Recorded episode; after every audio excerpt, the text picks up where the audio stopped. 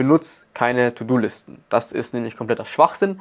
To-Do-Listen sind für Menschen, die Ideen haben, die sie sammeln möchten, am Ende des Tages sie aber sowieso nicht umsetzen werden. Wenn Leute wie Ivan Gazi Marketingagentur haben und damit so erfolgreich sind, warum skalieren sie nicht ihre Marketingagentur? Warum gehen sie dann in Richtung Coaching, um dann das zu verkaufen? bevor du ein Coaching kaufst, überleg dir wirklich, was ist das Ziel dieser Person. So, ich versuche ja mit meinem Podcast immer so viel Mehrwert wie möglich zu bieten. Deswegen habe ich mir jetzt vorgenommen, dass ich bei jeder Podcast-Folge zu Anfang einen Tipp raushaue, der vielleicht dem einen oder den anderen helfen könnte.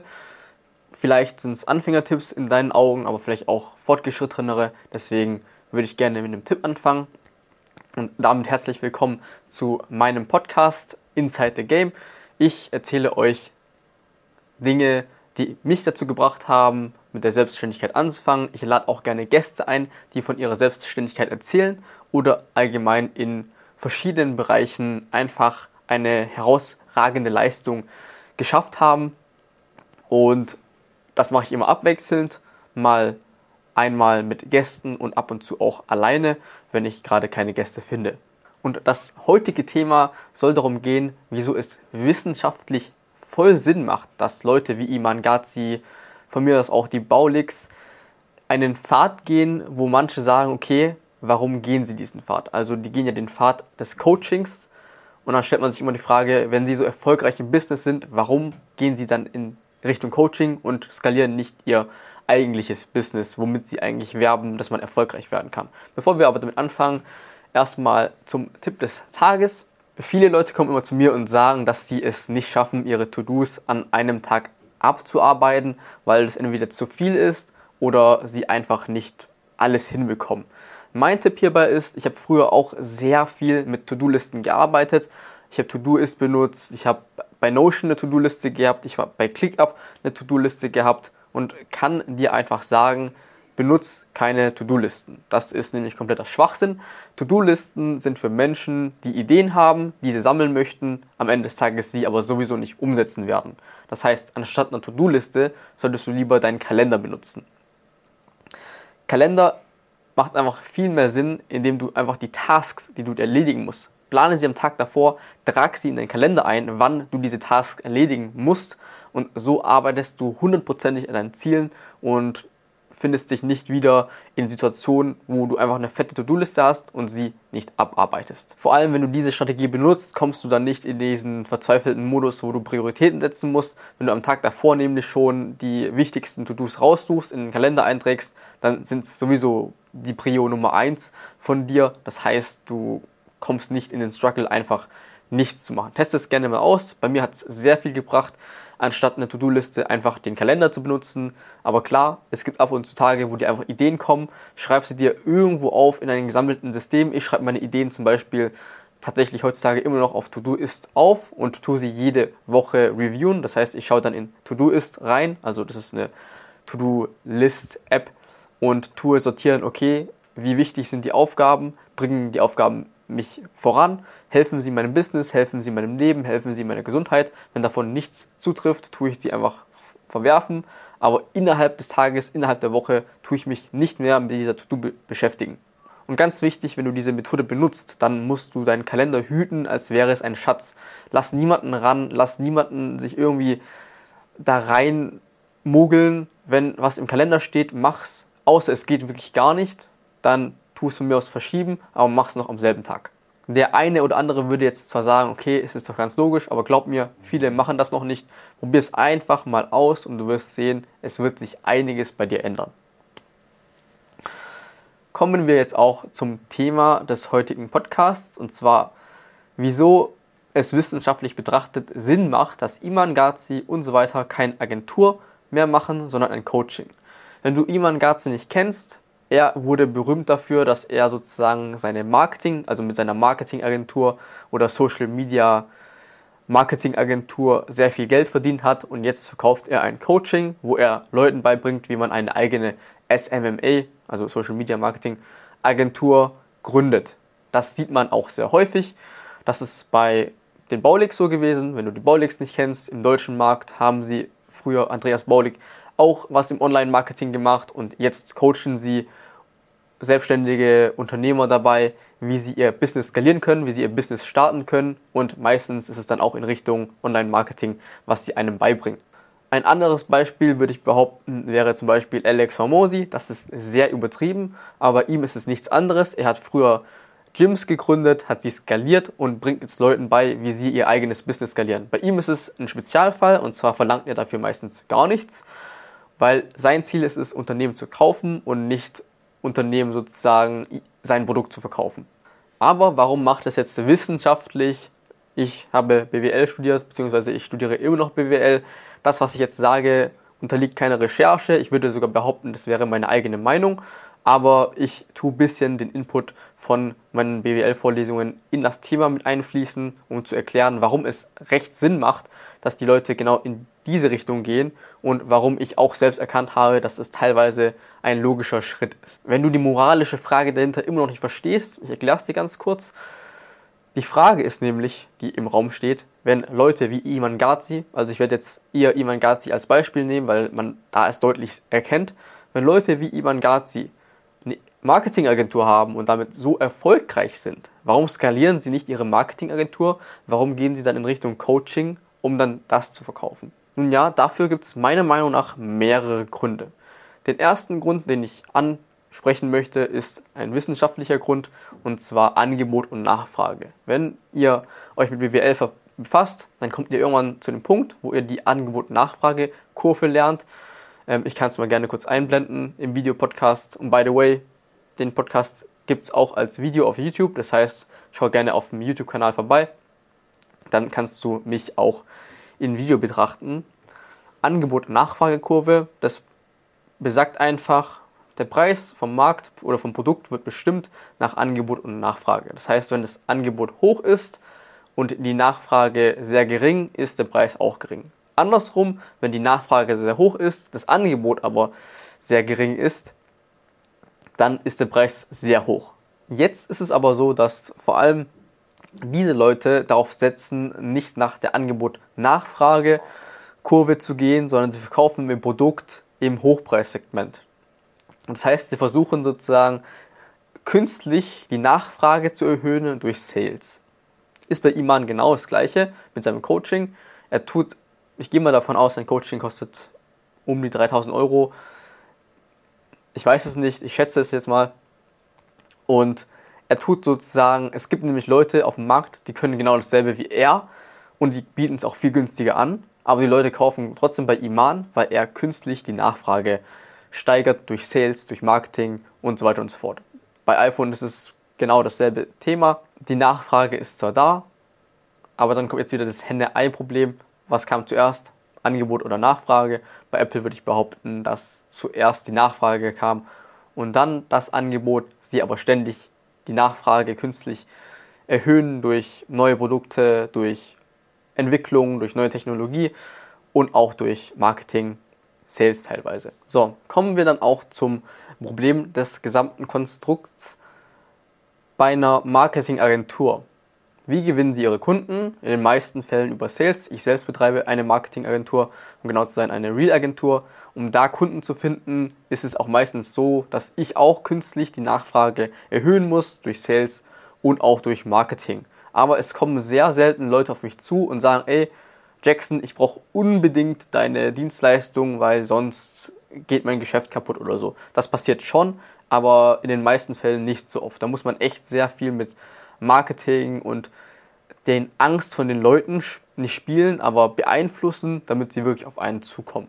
In Amerika ist es vor allem so, dass der Markt teilweise sehr viele Konkurrenten hat. Also es gibt sehr viele Leute, die eine Marketingagentur gründen und versuchen sozusagen damit ihr schnelles Geld zu machen. Und genau dasselbe so in Deutschland. Seitdem die Baulix diesen Real-Kurs veröffentlicht haben, es kommen so viele Leute auf die Idee, eine Real-Agentur zu gründen. Also, das ist echt fatal. Was ihr verstehen müsst, ist, dass be bevor es Iman Gazi gab, gab es schon andere Leute, die genau das gleiche angeboten haben. Nehmen wir mal so einen Ty Lopez, bei ihm war es nichts anderes. Genau dasselbe Thema, genau dasselbe Schema. Er hat Leuten angeboten und gezeigt, wie man ein eigenes Business aufbaut. Iman macht es halt nur ein bisschen anders. Wenn es solche Leute auf dem Markt gibt, die genau das anbieten, logischerweise kommen mehr Marktteilnehmer. Das heißt, mehr Teilnehmer bieten genau dasselbe an für denselben Preis, für dieselbe Dienstleistung. Und das sieht man gerade sehr stark in Deutschland. Durch diesen einen Kurs von den Baulix, es kamen so viele Konkurrenten mit. Wie man raussticht ist, entweder man macht bessere Arbeit oder man hat besseren Sales. Egal was, wenn man irgendwo besser ist, tut man den größeren Marktanteil abgreifen, sage ich mal so. Deshalb würde ich als ersten Punkt sagen, Angebot und Nachfrage. Je mehr Teilnehmer es auf dem Markt gibt, desto schwieriger ist es, an Neukunden zu kommen und irgendwann, ist, ich würde nicht behaupten, das wäre dann nicht mehr lukrativ, aber die Anstrengung, um einen Kunden zu gewinnen, ist viel härter, als, sagen wir mal so, jemanden zu holen, der ein eigenes Business starten möchte. Weil die Zielgruppe ist einfach größer. Ich sage nicht, dass bei dem einen mehr Potenzial liegt als bei dem anderen, aber ich würde schwer behaupten, dass die Methode vom Coaching etwas einfacher ist. Warum ich das denke, komme ich jetzt gleich zu, zum Punkt 2. Warum es sehr logisch ist, das zu machen. Ein sehr gutes Beispiel, der Homo economicus handelt rational. Das heißt, auch wenn er durch eine Aktion nur einen Cent bekommen würde, würde er diesen einen Cent bevorzugen, weil es ihn einen Ertrag erbringt. Ein perfektes Gegenbeispiel dafür, was ein Homo economicus nicht machen würde, ist das Rauchen von Zigaretten, also die Zigarettenindustrie. Ein Mensch handelt irrational. Zigaretten haben aus Sicht des Homo economicus keinen Nutzen, kostet Geld und schadet deinem Körper. Das heißt, ein Homo economicus würde nicht auf die Idee kommen, Zigaretten zu rauchen, weil es macht für ihn keinen Sinn. Es bietet ihm keinen Mehrwert. Ein Mensch aber reagiert irrational. Bedeutet, das Rauchen macht für ihn Sinn, weil süchtig, es ist ästhetisch, was auch immer. Worauf ich hinaus will, ist, dass es tendenziell Sinn macht, in Richtung Coaching zu geben, weil, Punkt 2, das Fulfillment einer Marketingagentur sehr viel anstrengender ist als ein Coaching. Schau, ich selbst habe ja eine Real-Agentur und das Fulfillment sieht so aus. Ein Kunde kommt zu mir, möchte Videos haben und ich sitze dann den ganzen Tag dran muss Videos schneiden, muss Skripte für die Kunden schreiben und das Tag ein, Tag aus und das ist sehr kräftezehrend. Auch als ich früher eine Recruiting-Agentur geführt habe, war das genau dasselbe Spiel. Ich musste die Werbeanzeigen aufsetzen, ich musste die Strategie mir überlegen, wie wir am besten neue Mitarbeiter gewinnen. Ich muss alles drum und dran machen. Aber das war natürlich, als ich selbstständig war, als Unternehmer ist es wiederum was anderes. Da kannst du es teilweise eher outsourcen. Aber diese Spalte, wie du dann hinkommst zu Unternehmertum, die Hürde ist viel größer bei einer Marketing Agency. Beim Coaching ist das nämlich so. Das habe ich nämlich auch gemacht. Ich habe auch schon Leute gecoacht in Bezug auf, wie sie am besten ihr Content produzieren. Da ist es meistens nur so, du hast Calls mit Kunden und erklärst denen, wie sie es machen sollen. Die Ausführung aber, das liegt beim Kunden. Das heißt, genau deswegen sind auch diese Beratungsgesellschaften, McKinsey und so weiter und so fort, die müssen an sich kaum was machen und produzieren an sich auch keinen Mehrwert, weil sie implementieren ja gar keine Prozesse. Das heißt, die sagen nur einem Unternehmen, was zu tun ist und ob sie es dann ausführen oder nicht, liegt dann bei denen. Und dafür bekommen sie dann Geld. Bei Coaching und auch Beratung ist es genau dasselbe. Du gehst zum Unternehmen, du gehst zur Einzelperson, du sagst denen, was sie zu tun haben. Wenn sie es nicht tun, selbst schuld. Und wenn sie es tun, top, dann werden sie erfolgreich. Das heißt, dieser Aufwand, den sie haben beim Fulfillment, das ist viel geringer, als es eine Agentur ermöglichen würde. So. Beziehungsweise als sie bei einer Agentur aufwenden müssten. Das heißt, diesen Aufwand, den sie betreiben müssen fürs Fulfillment, das ist beim Coaching sehr niedriger, sehr viel niedriger als bei einer Marketingagentur. Bei einer Marketingagentur, glaub mir, wenn du keine Resultate liefern kannst für den Kunden, dann ist dein Geschäft teilweise zerstört. Beim Coaching Resultate zu liefern ist recht einfach, weil es liegt an der Person selbst. Das heißt, wenn du die richtigen Leute findest, die durchziehen, dann werden sie durchziehen, werden zwangsläufig erfolgreich und du hast teilweise keinen Einfluss mehr drauf. Das heißt, Punkt 2, Fulfillment für eine Marketing Agency ist viel anstrengender als Fulfillment beim Coaching. Kommen wir auch zum meiner Meinung nach den letzten Punkt. Die Nachfrage nach solchen Produkten ist viel höher. Ich selbst habe es nämlich erlebt. Dadurch, dass ich eine Real-Agentur habe, kamen sehr viele Leute zu mir und haben mich gefragt, ey, Jackson, wie mache ich das und das? Wie finde ich die ersten Kunden? Wie bearbeite ich meine Videos, dass sie so gut aussehen? und so weiter und so fort. Das habe ich jetzt teilweise tatsächlich umsonst gemacht für viele Leute. Die sind dann auf mich zugekommen, ich habe die Fragen beantwortet, weil ich, wie gesagt, nicht in Richtung Coaching möchte, weil ich erstmal ein Business gescheit skalieren möchte, bevor ich auf ein anderes raufspringe. Und ich habe gemerkt, es kamen so viele Leute zu mir, ich hätte vorhin jeden, keine Ahnung, 3000 Euro chargen können und hätte wahrscheinlich jetzt mehr Geld gemacht mit dem Coaching als mit meiner Agentur selbst. Und ich gehe stark davon aus, dass es bei Iman auch der Fall war. Dass er einfach gecheckt hat, okay, es ist viel einfacher, Geld mit dem Coaching zu machen und digitale Produkte zu verkaufen, weil das nimmt man einmal auf und gut ist, als es sozusagen für die Leute umzusetzen, beziehungsweise als ja, eine Marketingagentur zu gründen und das sozusagen für Unternehmen zu implementieren, weil da liegt die Verantwortung bei dir. Wenn ich es nicht schaffe, die Reichweite beim Kunden zu erhöhen, dann bin ich schuld. Wenn ich aber ein Coaching machen würde, wie man Reichweite sozusagen bekommt und der Kunde nicht umsetzt, dann liegt die Schuld nicht mehr bei mir, sondern beim Kunden. Das heißt, Coaching, da hast du viel weniger, soll ich, wie soll ich sagen, Liability, das heißt Verbindlichkeiten. Du hast viel weniger Fulfillment und die Nachfrage ist deutlich höher bei einem Coaching als bei einer Agentur. Das heißt, tendenziell macht es durchaus Sinn, dass genau solche Leute, wie gesagt, ich erwähne hier jetzt oft Iman, weil es einfach einfach ist, sich nur auf eine Person zu beziehen, aber das machen andere Leute ja auch, in Richtung Coaching zu gehen, anstatt bei ihrem allgemeinen Agenturmodell zu bleiben, weil einfach dieser Ertrag, diese Chance mehr Sinn ergibt, als unnötig Zeit zu verschwenden, in eine Agentur Kraft zu stecken, die vielleicht nicht so hohe Umsätze machen würde wie ein Coaching. Aber verstehe mich jetzt nicht falsch. Eine Agentur zu gründen heißt jetzt nicht, dass es irgendwie nicht möglich ist, damit Geld zu verdienen, weil damit schafft man locker. Und ich habe schon einige kennengelernt und auch gesehen, die 100.000 Euro Umsatz im Monat machen und davon sind dann ungefähr, sagen wir so, 25.000 Gewinn, weil der Rest geht in Mitarbeiter, in Steuern und so weiter und so fort. Das heißt, es macht durchaus Sinn, du kannst auch sehr viel Geld verdienen mit einer Agentur. Aber du kannst genau dasselbe Geld auch mit einem Coaching verdienen und hast dann gleichzeitig weniger Kopfschmerzen. Warum? Ich habe es selbst miterlebt. Ich habe schon Leute gecoacht, aber kostenlos und es war viel weniger Kopfschmerzen als die Arbeit bei einer Agentur. Wenn du aber irgendwann an einem Punkt angekommen bist, wo du eh Unternehmer bist, von einer Marketingagentur zum Beispiel, und steckst nur noch im Hintergrund drinne, dann hast du die Kopfschmerzen tatsächlich eher weniger. Da kenne ich nämlich auch Leute, die erfolgreich eine Agentur gegründet haben und jetzt wirklich nur noch im Hintergrund stecken, am Tag gefühlt nur noch zwei bis drei Stunden arbeiten und machen dann trotzdem ihre 200.000 Euro Umsatz mit ihrer Agentur, weil, wie gesagt, sie sind nur noch strategisch drin und nicht mehr operativ. Was kannst du jetzt aus diesem Learning, sage ich mal so, oder aus dieser Erkenntnis lernen?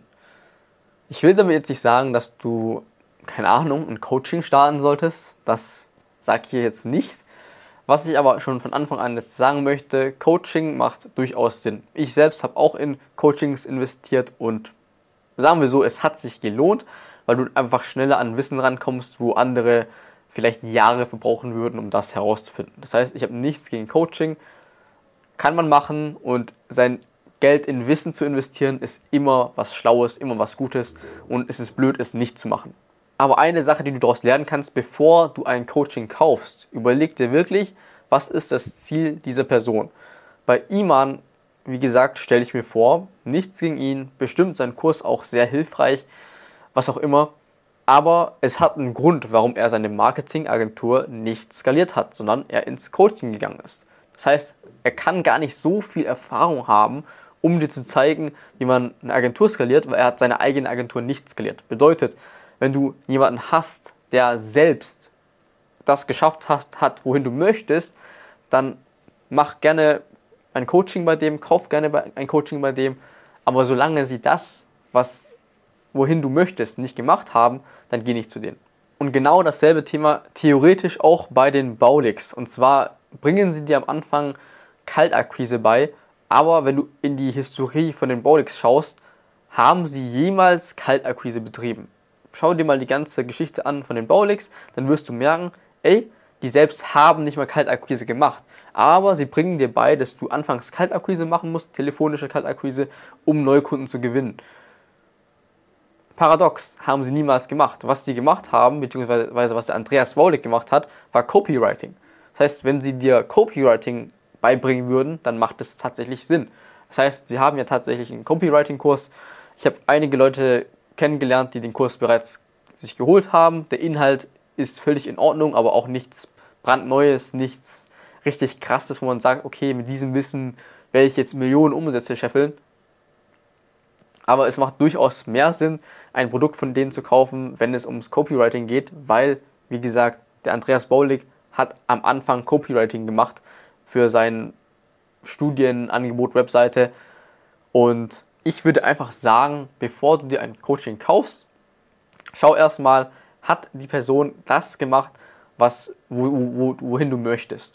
Das heißt, auch wenn du dir einen Fitnesscoach holst oder einen Kampfsportcoach, wenn die Person das schon gemacht hat, wohin du möchtest, das heißt, du möchtest, keine Ahnung, Profi-Wettkämpfer werden oder Profi-Kampfsportler, dann schau, dass du dir einen Profi-Kampfsportler als Coach holst. Wenn du 10.000 Follower auf Instagram möchtest, dann such dir jemanden, der 10.000 Follower auf Instagram gemacht hat. Wenn du besser in Sales werden sein möchtest, dann such dir jemanden, der mindestens schon mal 300 Sales Calls hatte und eine Million Umsatz mit seinem Sales. Und genau das ist der Grund, warum ich kein Coaching anbiete, weil ich würde nicht behaupten, dass ich jemandem was beibringen könnte, seine Agentur zu skalieren, wenn ich gerade selbst dabei bin, meine Agentur zu skalieren. Das ist die erste Sache, die du daraus lernen kannst. Sei einfach vorsichtig, wenn du dir ein Coaching besorgst. Das zweite Learning, was ich gerne ansprechen möchte, ist, wie du davon profitieren kannst. Also, also wie gesagt, ich sage jetzt nicht, dass jeder ein Coaching starten sollte. Was ich gerne mitgeben möchte an Wissen, was ich selbst auch gemacht habe, ist, mach nicht das, was jeder macht, sondern finde selbst eine Marktlücke. Das heißt, ich habe mit meiner Real-Agentur angefangen, bevor es überhaupt Real-Agentur so richtig gab. Bedeutet, ich habe die Marktlücke entdeckt. Und jetzt ist es meine Aufgabe, wieder eine neue Marktlücke zu entdecken, damit ich einfach substanziell mich abhebe von den ganzen anderen Real-Agenturen. Und das kannst du auch für dich nutzen. Ein Beispiel, wie gesagt, schau dir einfach mal an, was sind die Probleme, die die Leute haben, wenn sie eine Real-Agentur gründen. Bei mir war es zum Beispiel so, dass ich sehr viel Zeit im Fulfillment stecke. Bedeutet, wenn es, wenn ich sozusagen eine Lösung finde, wie ich mein Fulfillment schneller abarbeiten kann, durch bestimmte Prozesse, bestimmte Systeme, habe ich übrigens geschafft, dann kann ich diesen, diese Lösung an andere Agenturen, die in meiner selben Situation stecken, anbieten und verkaufen. Das heißt, ich habe eine Marktlücke entdeckt, wo es noch nicht so viele Leute davon gibt, weil ich einfach weiß, okay, es kommen jetzt langsam immer sehr viele Real-Agenturen auf den Markt. Das heißt jetzt nicht, dass ich zwingend ein Real-Agentur-Coaching anbieten muss, aber ich könnte zum Beispiel anbieten, ich automatisiere deine Agentur, damit du weniger im Fulfillment steckst. Das machen einige auf dem Markt gerade, aber davon gibt es noch nicht so viele. Und das kannst, dieses selbe Spiel kannst du immer mal weiter abarbeiten. Dass du einfach beobachtest, okay, was macht die Masse und was, wie kann ich daraus profitieren? Das heißt, die ganze Masse möchte jetzt irgendwie eine KI-Agentur gründen, wo sie Unternehmen dafür beraten, wie sie KI in ihr Unternehmen implementieren. Dann überleg dir, okay, wie kann ich davon profitieren? was für Probleme haben KI-Agenturen, was ich lösen könnte? Was könnten Unternehmen haben, die am Anfang mit KI in Kontakt kommen? Welche Probleme können bei denen entstehen? KI-Agenturen haben zum Beispiel das Problem, dass sie keine eigene Plattform haben. Das heißt, sie bieten zwar KI Integration an, aber sie haben keine eigene KI. Das heißt, du könntest ihnen anbieten, dass sie durch eine eigene KI sich vom Markt abheben und somit mehr Kunden gewinnen können. Das heißt, du schaust dir sozusagen die Subnische an, das Problem an, was aus dem menschlichen bzw. wirtschaftlichen Gedanken entsteht. Oder Unternehmen, die eine KI implementieren wollen, daraus könnte auch ein Problem entstehen. Unternehmen zum Beispiel, die KI-Systeme erfolgreich implementiert haben, könnten später das Problem haben, dass sie nicht wissen, was sie mit den Mitarbeitern tun sollen, die sie dann sozusagen nicht mehr brauchen. Was sollen die denn großartig machen, wenn ihre Aufgabe durch eine KI ersetzt wurde. Das heißt, ihr könntet dann dem, dementsprechend, beziehungsweise du könntest dementsprechend den Unternehmen, die KI bereits erfolgreich implementiert haben, ein Coaching anbieten, wie sie ihre Mitarbeiter umschulen, als Beispiel. Und das ist der Sinn eines Unternehmers. Du musst einfach voranschreiten, einfach auch mal weiterdenken und nicht einfach immer das machen, was die anderen Leute machen. Ich möchte noch ein letztes Beispiel nennen, wie das aussehen könnte.